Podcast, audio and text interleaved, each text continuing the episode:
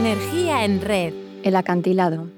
Stephen Covey, en su libro Los siete hábitos de la gente altamente efectiva, comparte una anécdota con su hija, con la que planeaba hacer algo juntos. Linda, esta es tu noche. ¿Qué quieres que hagamos? Papá, lo que prefieras, me contestó. No, en serio, insistí. ¿Qué te gustaría hacer? Bueno, respondió finalmente, lo que yo quiero hacer no es algo que quieras hacer tú.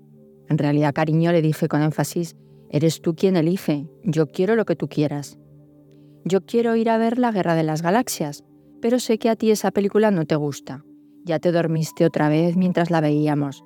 A ti no te gustan esas películas de ciencia ficción. No te preocupes, papá. No, cariño. Si eso es lo que te gusta, me gusta también a mí. Papá, no te preocupes. No es obligatorio que salgamos. Hizo una pausa y después agregó. Pero, ¿sabes por qué no te gusta la Guerra de las Galaxias? Porque no comprendes la filosofía y el entrenamiento de un caballero Jedi. ¿Qué? respondió Cobella a su hija. Las cosas que tú enseñas, papá, son las mismas que incluye el entrenamiento de un caballero Jedi. No me digas más. Vamos ahora mismo a ver la Guerra de las Galaxias.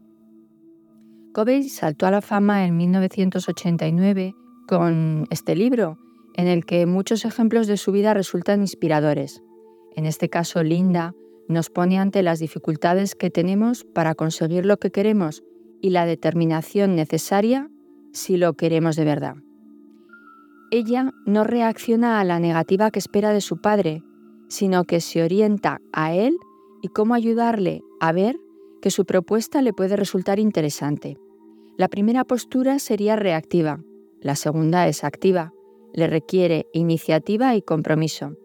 En psicología, la iniciativa es un rasgo de la personalidad que impulsa a un individuo a comenzar algo que ve como necesario, normalmente de cara al ámbito social en el que se mueve. Pero, ¿qué hay del compromiso que requiere lograrlo? Hoy te propongo reflexionar. ¿Eres consciente de por qué haces las cosas? ¿Acción o reacción? ¿Eres como Linda cuando encuentras obstáculos?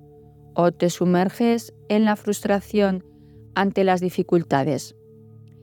Es clave saber cuál es el origen de nuestras emociones y sentimientos para asumir la responsabilidad de nuestras acciones.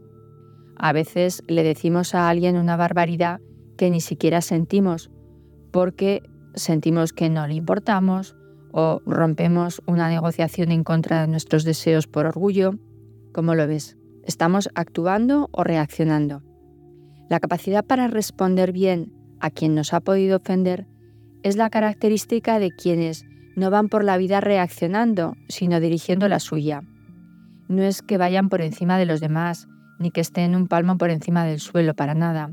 Son personas que eligen cómo se quieren sentir y cómo quieren actuar. Y cuando algo les molesta, tienen la capacidad para parar, conectarse con ello y valorar libremente qué responder, lo cual es antagonista a reaccionar. Hablamos de personas libres que se guían por sus principios y valores, que tienen imaginación, dígase capacidad para ver más allá de lo que está pasando en ese momento. Son capaces de ver lo que quieren que suceda y facilitarlo.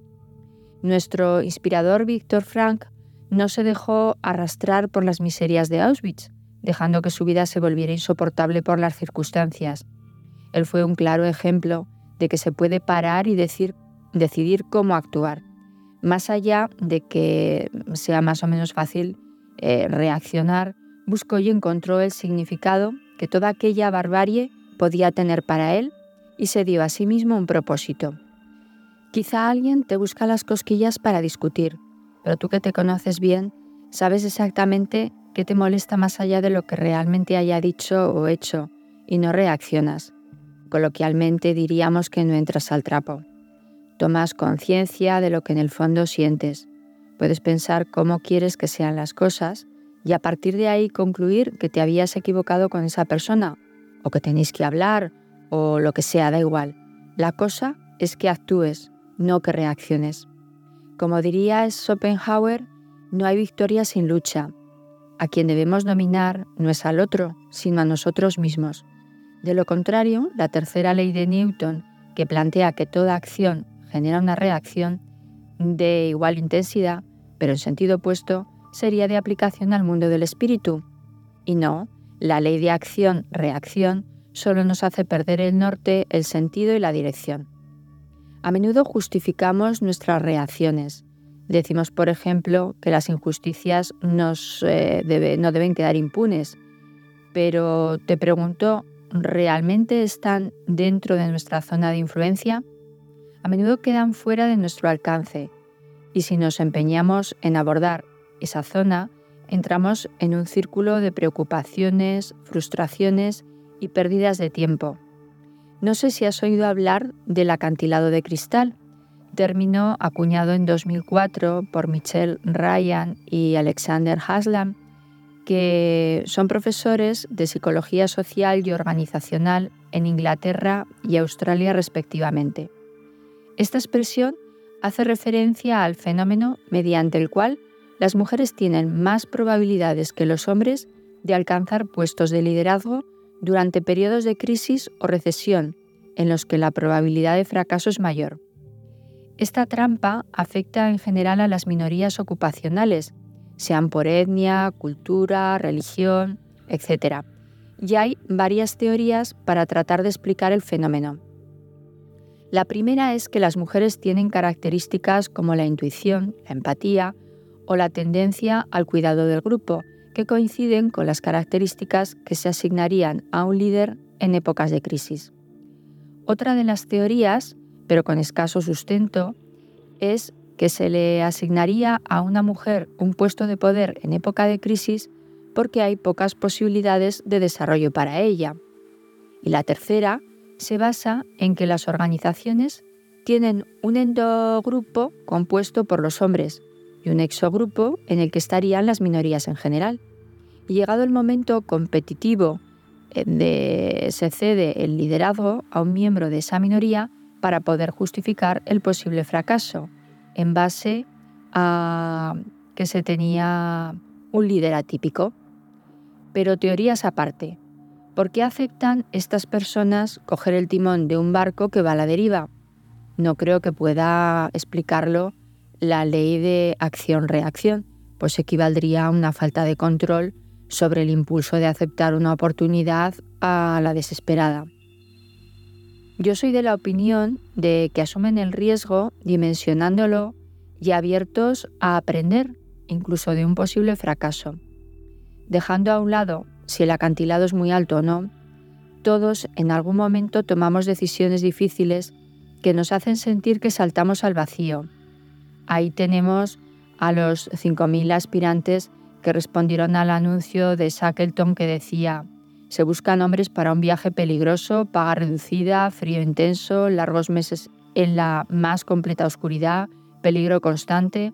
Es dudoso que puedan regresar a salvo. En caso de éxito recibirán honores y reconocimientos.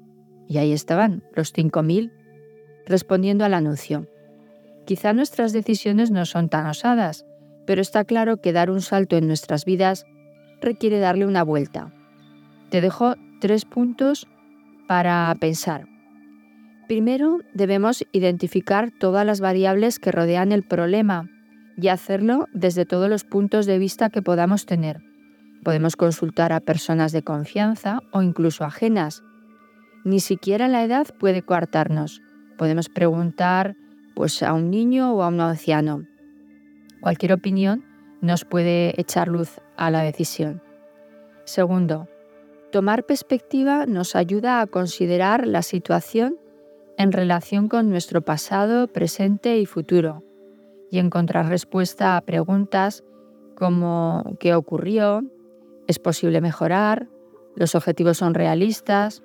¿O qué obstáculos amenazan nuestras metas? Y tercero, debemos evaluar con seriedad si el éxito es posible. Decíamos antes que no hay victoria sin lucha, pero no porque hayamos de convertir la vida en lucha, sino porque ya insertos en la lucha no hay por qué eludirla y cada paso ha de ser conquistado. Gracias por estar ahí y poner tu energía en red.